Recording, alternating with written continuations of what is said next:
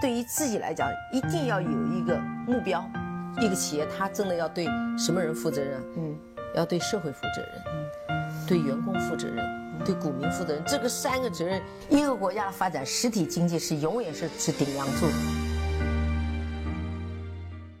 各位好啊，给你一个真实生动的格力电器，我们给的比你要的多。今天呢，我们来分享一篇雪球用户呢叫 Which Rich 的原创文章啊，叫家电渠道变迁历史的资料记录啊。他说：“这个呢是他在复盘家电渠道时做的一些资料呃的一些记录和整理，都是一些成熟的信息啊，也没有什么额外的分析加上思考。我觉得他已经整理的不错了啊。很多人呢喜欢去把格力啊、美的啊、海尔呢三个公司做一些财报方面的一些对比，包括一些产品线，包括一些盈利啊什么的，包括出口啊什么的。但是呢。”我们其实，在研究整个的家电之前，我们首先应该去研究一下家电这个渠道的一些情况。我们来先看一看啊，什么叫渠道啊？渠道呢，就是把就是企业把产品呢卖到消费者之间的通道。这个我们相对还比较理解啊。大部分企业呢，往往需要渠道商去帮忙完成这个产品的销售转移的工作。现在其实除了像小米啊、特斯拉啊这种极特殊的这些公司，大部分的企业、生产企业都是要把产品通过中间商、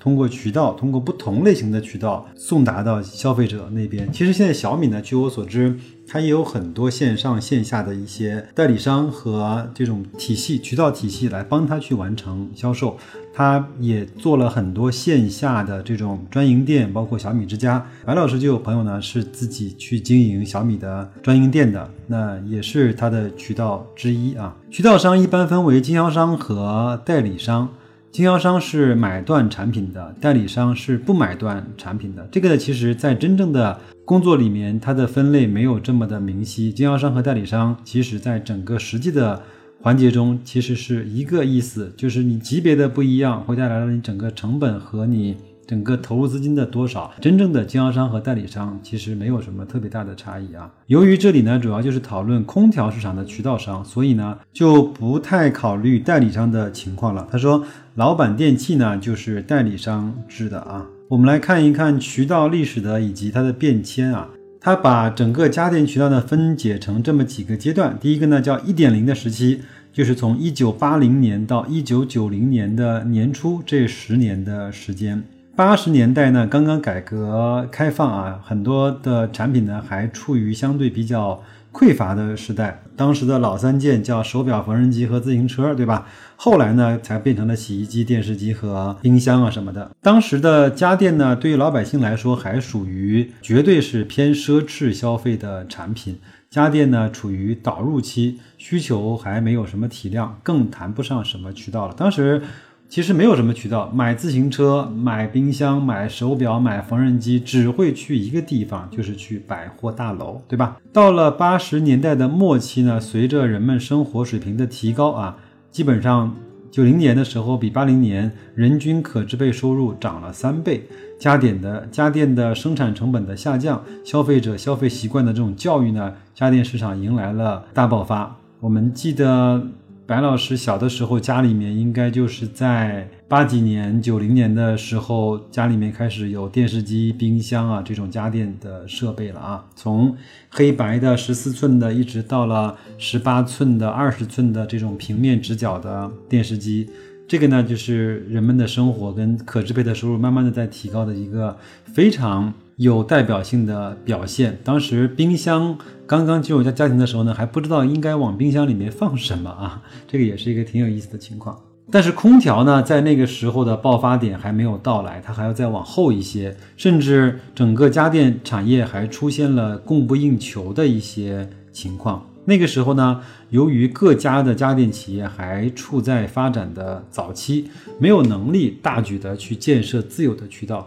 消费者对品牌的认知度也不高，因此呢，呃，在一点零的时候，家电渠道还是依靠百货商场这一类具备引流能力的渠道作为销售的主要通路的。那我们再来看一看作者认为的家电渠道的二点零的时期，就是从一九九零年的年初到。两千年这十年的时间，这个时期呢，家电的一些品牌呢和需求呢都已经被培育起来了。从前的百货模式已经不能够满足市场，市场上甚至出现了这种销售户倒买倒卖产品的这种现象。于是呢，家电经销商呃就是应运而生。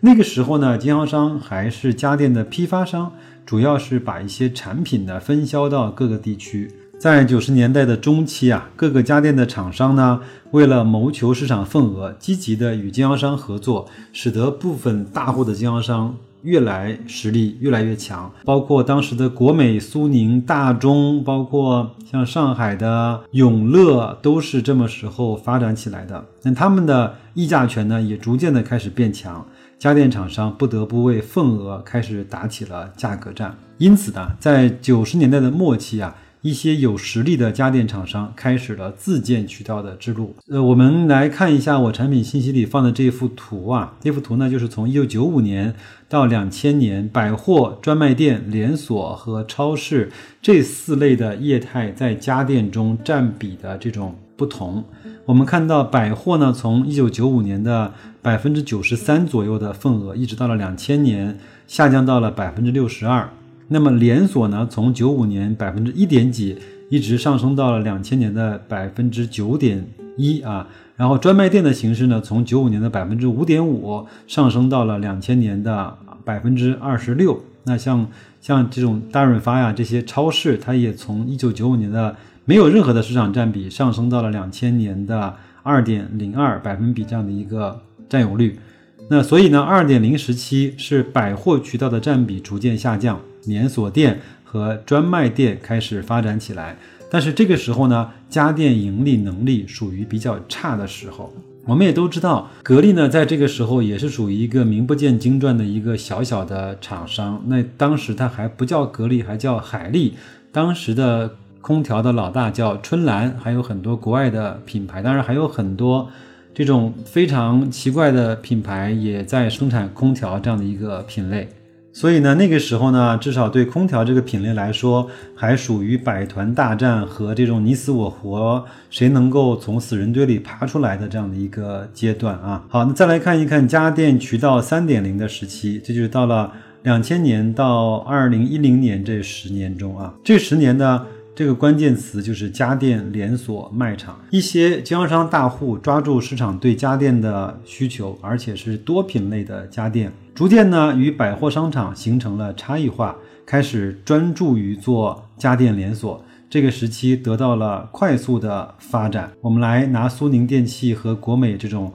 呃经销商来做一个例证啊。从二零零一年到二零零五年，短短的几年时间，苏宁的门店呢由九十一家发展到了三百六十三家，扩张了四倍。国美呢从四十三家发展到了四百二十六家，扩展了将近十倍，并且在多年的厮杀竞争，国美苏宁最终二分天下，占据着家电渠道市场的大半壁的江山。因此呢，三点零时期的家电连锁的占比大幅度增长。占比一度达到了八成，在这个时候是家电盈利能力最差的时候，因为苏宁和国美拥有了极强的谈判的砝码和话语权，对这些家电的厂商来说，这个时候也正是格力的董明珠与苏宁的张近东和国美的黄光裕呢，正是谈崩和决裂的时期啊。我们再来看一看作者给的这幅图。就是从二零零一年到二零零八年，百货、专卖、连锁、超市这几个品类在家电零售业的变化。从二零零一年的连锁家电连锁专卖呢，从十七点四九一直上升到了二零零八年的百分之七十六点三六，这就说明了这一时代的这个特征和发展。再来看一看家电渠道，他认为四点零的时期呢，是从二零一零年。到现在的这几个年份，近八年以来呢，我们最大的体会呢，就是电商的发展。到二零一八年，预计电商啊占家电渠道已经能达到百分之三十三了，而家电连锁呢，则下降到了百分之五十左右。他说，空调市场的电商占比还要更高一些，能达到百分之四十左右。他也有幅图说了，二零一三年到二零一八年的。空调的电商渠道销售占比的这样的一个变化啊，从二零一三年百分之四，一直上升到了二零一八年的百分之四十左右啊。在四点零的这种电商时期呢，虽然家电厂商的下游渠道集中度依然很高，包括就是天猫。呃，京东和苏宁议价权呢也比较弱，但是呢，由于电商模式呢是去渠道化的，就是去层级的，基本上只有一两层的层级。那么家电商的渠道层级大大缩减之后，中间商的赚差价的现象也得到了好转。因此呢，电商模式使得家电企业的盈利能力大幅度的改善了。此外呢。四点零的时期也是家电龙头大举的自建渠道的时期。虽然从整个行业的渠道结构来看看不出来，因为只有龙头呢才有实力去做，大多数家电厂商只能够干看着。就像格力呢，在全国范围内建了两三万家的专卖店，但是没有人敢和格力一样的去全部的用这种方式来去。承载它大部分的销售，因为它没有这个实力，甚至说它也没有这个管理的能力啊。从格力、美的、海尔呢这些家电巨头的透露的情况来看，目前自建渠道已经成了这一类家电企业的渠道的大头了。最后，我们来看一看渠道的变迁的一些总结吧。总的来说，家电的渠道史呢，就是一部家电厂商与渠道商斗争而又互相互助的一个抗争史。经历了议价权从强到弱再到强，当然这个是对龙头的家电企业来说的，其实也就是家电企业的下游经销商集中度从散到集中再到掌握在手中的这样的一个过程啊。对于投资者来说，我们投的环节是家电厂商，当然。希望家电对渠道的议价权越高越好，就像现在的格力一样啊。目前来看，自建渠道呢还是议价权最大化的呈现方式，但同时呢也要承担巨额的渠道建设费用，而且还得面临线上线下渠道冲突和利益矛盾的一些问题。而电商的渠道呢？虽然不能使得家电厂商的议价权更高，但是由于电商没有中间环节，对于家电厂商来说，能够比较大幅的提高盈利的能力，而且不需要厂商花大量的建设费用，所以呢，这才是目前大多数家电厂商的最优解。因此呢，对格力这类龙头的企业来说，如果能够抓住电商红利的同时，还继续发展自有的渠道，将能够不断的加强自身的竞争优势和盈利的能力。当然，作者也说，这两件事情也是过去格力和美的一直在做的事情。最后呢，作者又把格力的渠道单拿出来做了一个分析。他说：“我对格力的认识呢，其实并不算深啊。”呃，对其渠道的研究呢更少之又少，但是他以前看过几本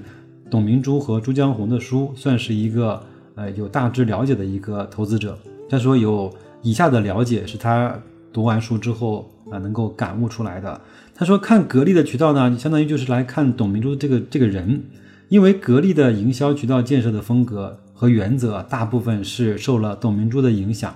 董明珠呢对待的经销商。最重要的风格，他认为就是强势，或者你也可以说，这是格力在建设营销网络时的原则。只能公司控制的经销商，不能够被经销商所去绑架，且经销商之间应该公平公正的去竞争与合作。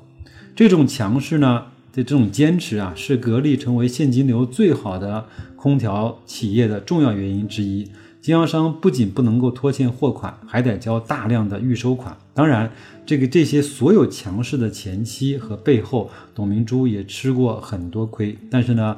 呃，万幸的是，他都扛过来了。此外，格力对内部的销售人员的考核是看与其经销商沟通的工作量，而不是销售额。此外呢，还规定营销人员禁止拿任何的回扣，对他们的考核不是以销售额衡量，而是与看他们与经销商沟通的工作量以及沟通的质量。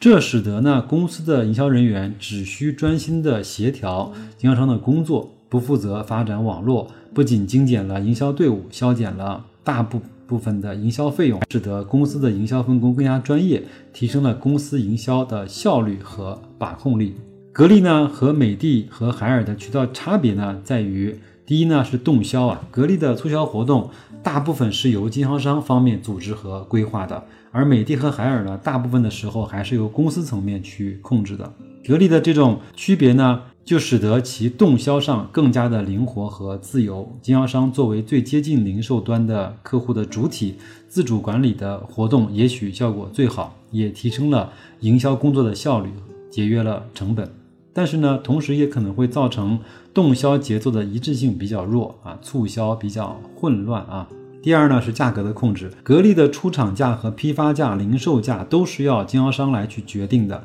公司最多只负责定价指导和管理，而美的、海尔呢更多是公司层面决定这几个价格。这种区别使得格力的定价更加能够贴近市场，符合当地的情况。但也可能使公司的产品定价混乱。不过，格力在这块的把控还算是比较好的，有可能发生渠道间发生恶性竞争和利益的矛盾。我知道格力呢，在这种低价处理和串货上面把控的相对还是比较严格的，包括它的整个机器装机也需要激活码，它也是非常有效的通过呃地理位置的这种判定来去把货物流动性控制在一个他能够接受和认可的范围。第三呢，就是售后服务啊，格力和美的呢都是由经销商来去负责售后，公司层面管理和监督；海尔呢则是公司层面负责售后工作。所以我们在网上呢，其实会看到一些大家对格力